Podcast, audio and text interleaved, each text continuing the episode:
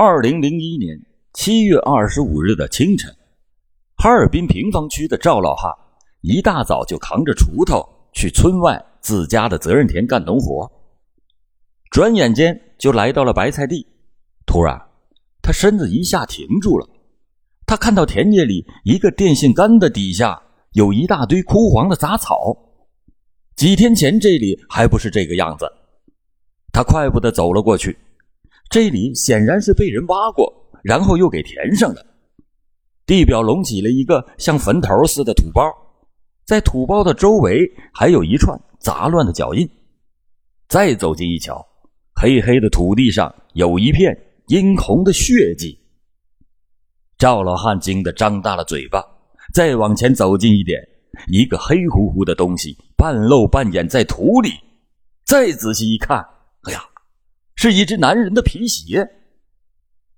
他呆呆的怔了片刻，慌忙的转身，跌跌撞撞的向村里跑了回去。很快，几辆警车就开到了老赵家的田垄头，刑警们迅速的挥锹抡镐，投入工作。开始挖掘这个不祥的土包，土包上面的杂草被扒开，黑土被一铲一铲的向周边铲去，一公尺、两公尺，只见土坑里赫然的躺着一具男尸。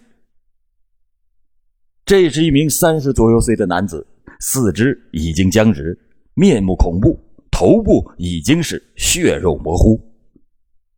领导要求迅速的查找尸源。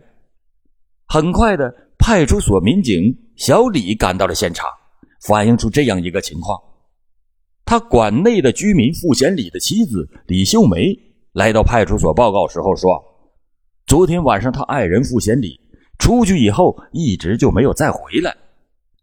今天早上，邻居叫他接电话，他刚拿起话筒，便听到里面说：“我我是球子，我在火车站，我有事要坐火车走了。”哎呀，你要去哪儿啊？还没等李秀梅把这话说完，对方就已经把电话给挂了。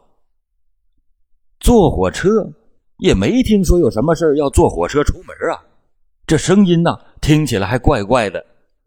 李秀梅是丈二的和尚摸不着头脑，他觉得心里不太托底，于是就来到了派出所，跟警察说了这件事。派出所的小李走到了尸体前，定睛一看，啊，这个人就是傅先礼。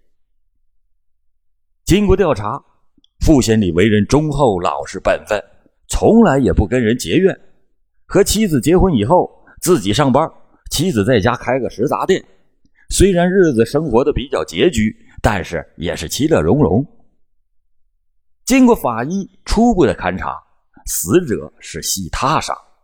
是用钝器击碎了颅骨而导致死亡，死亡的时间是在二十四日的午夜，在死前还曾经与歹徒进行过激烈的搏斗，附近的庄稼大面积的被踩踏，留下了多处的痕迹。现场留有两种足迹：皮鞋印儿和布鞋印儿。这皮鞋的印记与死者所穿的皮鞋相吻合，布鞋的脚印儿可能就是凶手所留下的。另外还有三处蹲坐的痕迹。现场留有铁锹一把、木方一根，死者身下还垫着盖有戳记的黄标纸。黄标纸就是老百姓办丧事用的烧纸。身旁是烧过的香烛、一盒火柴，还有一张印有天堂银票的冥币。从现场遗留的足迹和蹲坐的痕迹来看。犯罪分子应该是一人作案，一定是死者的熟人，不排除亲属作案的可能。从埋尸的土坑看，土坑的边缘平整，是先挖坑以后再埋尸。从遗留的痕迹看，挖坑的时候不但有犯罪分子，而且有死者也参与了挖坑，然后再被打死埋入地下，那真可谓是自掘坟墓。从现场的遗留物看，这起案件一定是和封建迷信有着相互关联。黄纸等物品是区别其他案件的特殊性，如果将其破解，那么这起案件离破案就不远了。黄纸等物的来源要尽快的查清，因此专案组要求在发案的地区附近对死者的亲朋好友先进行排查，迅速的查清现场遗留物的来源，注意发现与死者熟悉并且从事封建迷信活动的人。刑警们来到被害人傅贤礼的家里，这是一间不大的平房。里屋的窗台上摆满了香烟、啤酒等杂货。突然，他们的眼前一亮，墙角放着厚厚的一摞烧纸、冥币和一包刚刚起封的香烛。民警拿下了十盒装的香烛，里面装了九盒，少了一盒。烧纸和冥币与现场的是一模一样。他们把现场的铁锹也拿过来，傅家人承认这铁锹就是自己家的。后来经过鉴定，现场的烧纸和冥币和傅家应该是同一个批次。凶杀案的疑点就聚焦在傅家，是夫妻反目成仇，还是骨肉相残？侦查员们焦灼的在思考着。下午，傅贤礼的妻子李秀梅被带到了刑警大队进行讯问。此前经过调查。得知这个李秀梅的前夫在发案前的头一天还曾经来找过李秀梅，说孩子有病了，想与她重归于好。经过询问，李秀梅承认确实有此事，她前夫李世国也确实来找过她，而且遭到了傅贤礼的拒绝。李世国很是恨这个傅贤礼，刑警就迅速的前往到吉林省扶余市，对李世国进行调查。结果很令人失望，李世国在发案的当天就已经回到扶余，不具备作案的时间。侦查员们又仅仅用了四个小时，又对傅贤礼其他的三十多名亲属和朋友进行了排查，均是一一查否。侦查工作陷入了僵局。下午，刑警们告知李秀梅：“你的丈夫已死。”李秀梅听到以后嚎啕大哭，几近晕厥。经过劝慰，李秀梅一边抽泣一边说：“哎，都是我的命不好啊，我是克夫的命啊。”刑警问了一句：“你这话是什么意思？”李秀梅说：“其实啊，人家早就给我算出来了，我爱人呐，就这几天就得死。那谁给你们算的？哎，我邻居家文大哥给算的。这一听算卦迷信。”民警们头脑飞快的转动，迅速的将这一信息报告到了指挥部。经过调查，李秀梅所说的这个文大哥名叫文振国，没有职业，是富家的邻居。因为平时爱给别人算卦，人们都称他为文半仙儿。他们的住处呢也离得非常近，所以两家相处的也非常好。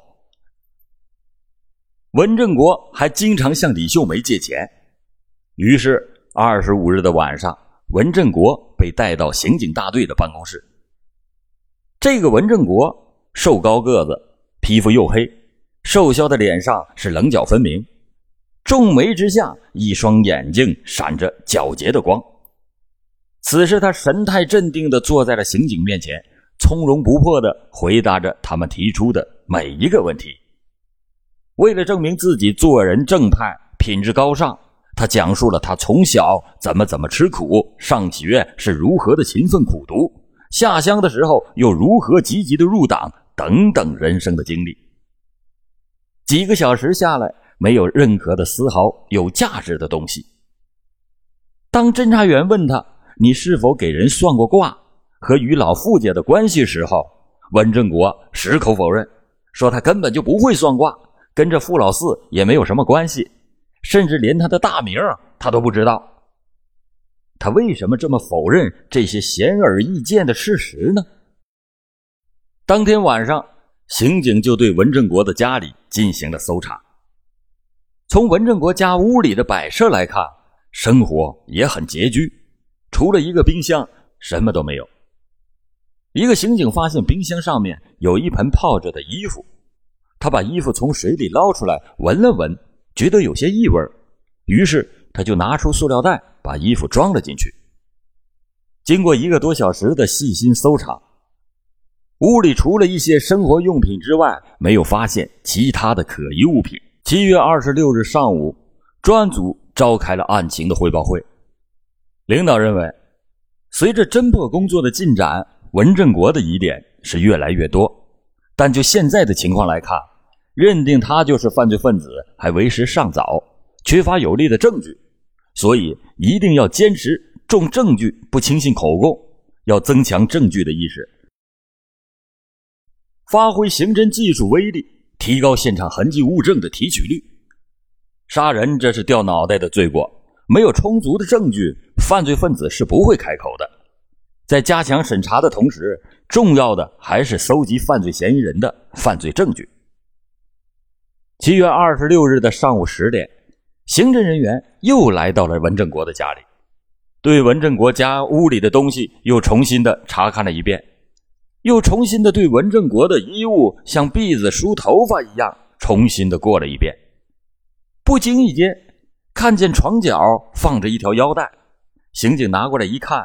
腰带上有一个绿豆大的血迹，映入了刑警们的眼帘。再仔细一看，这血迹还是新鲜的。当天，文正国的衣服和腰带被迅速的送到了市局刑侦技术大队进行技术鉴定。技术大队的同志当时就告诉他们，皮带上面的是人血，但是详细的鉴定结果必须要等一到两天才能够出来。经过周密的准备，专案组制定了周密的审讯计划，决定开始攻坚。二十七日的上午八点，审讯开始了。文正国依旧是口若悬河、滔滔不绝，这谈理想、谈人生、评时事，一副忧国忧民的模样。预审员是耐心的应对着，肯定了他正确的观点以后，也指出了他的错误认识，并且进行了一针见血的批判。文正国一时是不知所措，立即呢有所了收敛。预审员话锋一转，切入主题，旁敲侧击对他进行了讯问。这双方是你来我往，唇枪舌剑，几个小时过去了，仍然是没有实质性的进展。咱们话分两头，就在审讯室激烈的舌战的时候，刑警们第三次来到了文正国家里。开始翻箱倒柜，彻底的又开始认真的搜寻起来。这时，一位邻居从门前走过，一个刑警就招呼他，和他攀谈起来。他问文正国这几天穿什么鞋，你知不知道？邻居说，这段时间就看他穿着一双黑色的懒汉布鞋呀。刑警心中暗想：懒汉鞋，现场三个布鞋的足迹就是这种鞋呀。但是他们找遍了屋中的各个角落，只找到了一双旧的皮鞋。文正国被带到分局时，脚上穿的是一双塑料的拖鞋，那那双布鞋哪儿去了？刑警们决定继续的在文家搜查，从里到外，从上到下，又重新的搜查了一遍，连院里的鸡窝、老鼠洞都查过了，但是仍然是一无所获。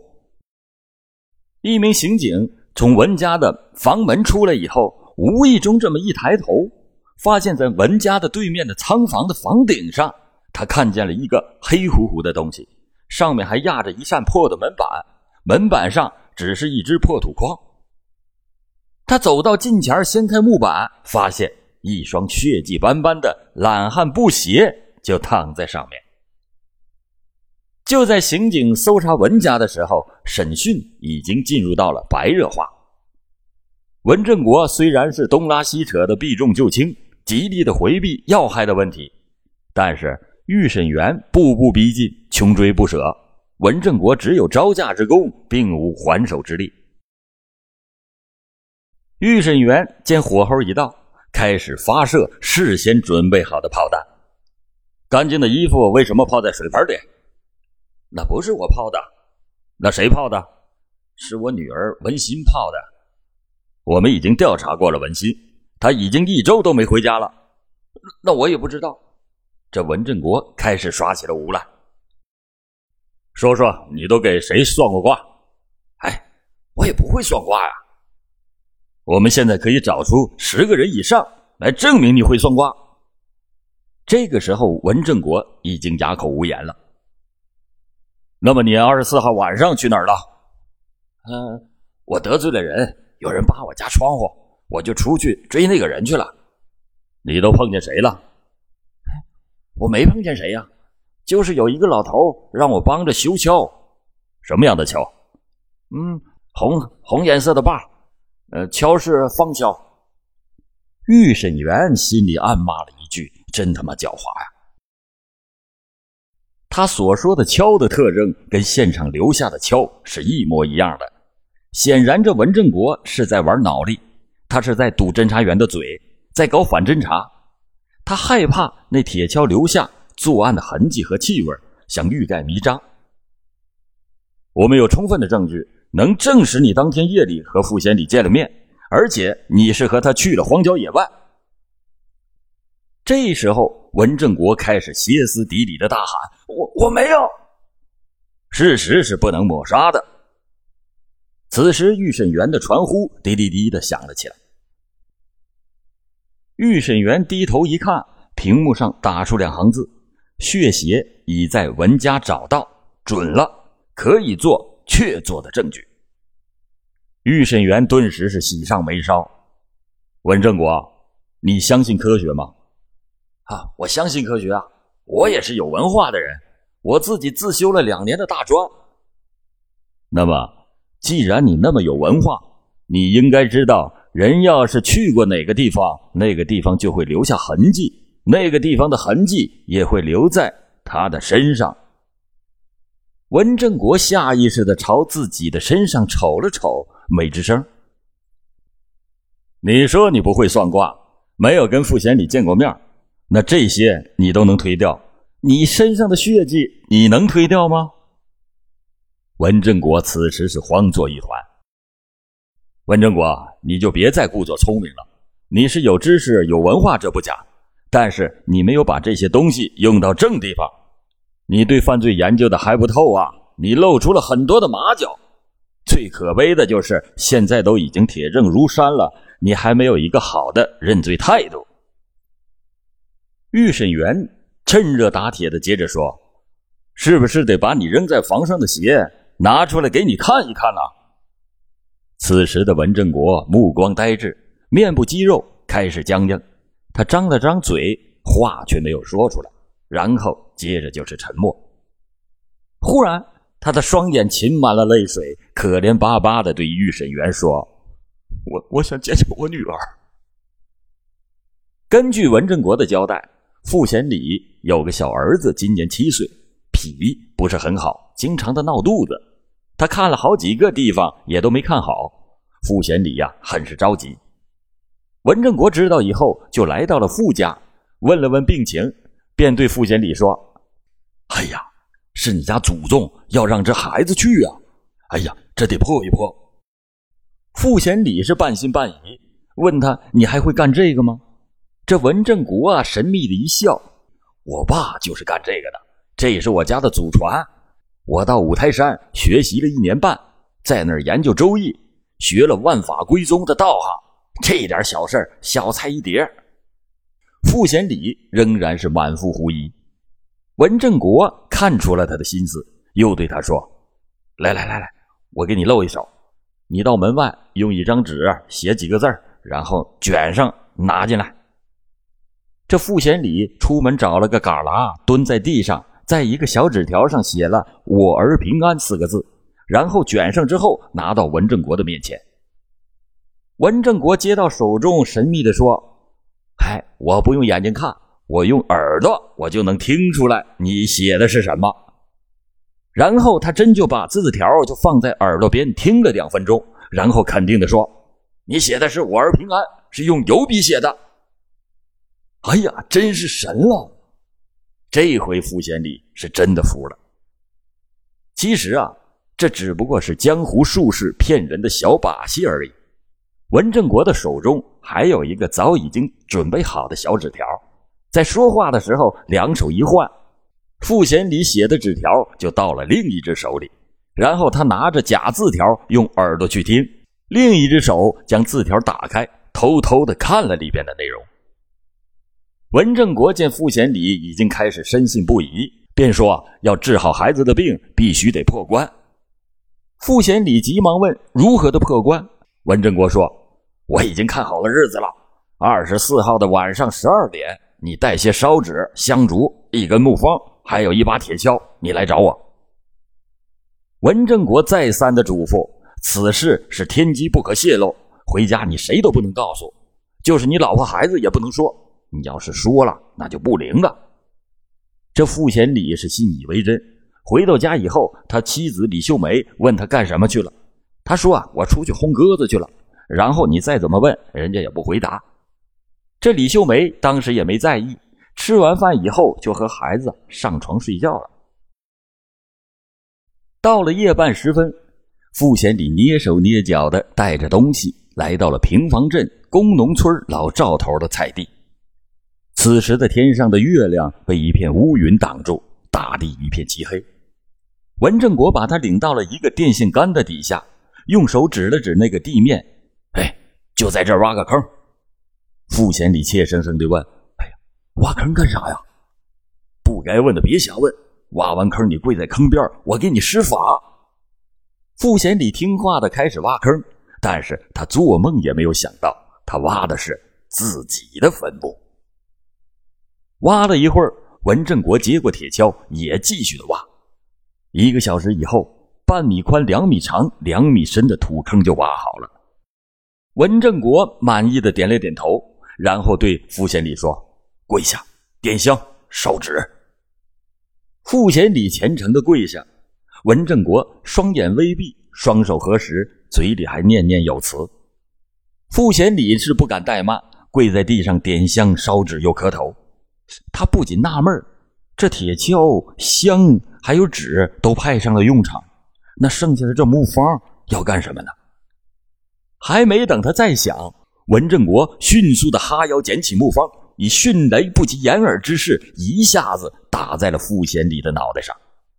这要是别人，这致命的一击就早已经命丧黄泉了。可这傅贤礼天生的就扛打，这一方子反而把他给打醒了。他晃晃悠悠的站起来，死命的向文正国扑来。这一下，文正国是吓得屁滚尿流，转身玩命的向旁边的庄稼地跑去。双方在地里厮打了起来。傅贤礼从背后抓住了文正国的衣服，文正国一个踉跄，栽倒在地上。傅贤礼压在文正国的身上，挥起拳头一阵猛打。文正国此时困兽犹斗，红了眼睛。他死命的将傅贤礼掀翻在地，抓起一把土朝傅贤礼的脸上扬了过去。这不偏不倚，正扬在傅贤礼的眼睛上。傅贤礼顿时眼泪直流，什么都看不见了。文正国见状，又举起了木方，朝着傅贤礼的头部死命的狠狠的又连击了数下，顿时是脑浆迸裂，鲜血四溅。文正国定了定神儿。喘息了一会儿，把傅贤礼的尸体拖到了土坑里，用锹埋上黑土。他怕有人注意，还在上面盖了一些稻草，然后就回了家。等到第二天早上，他怕事情败露，便使出了一招声东击西。他坐车跑到了火车站，冒充傅贤礼给李秀梅挂了电话。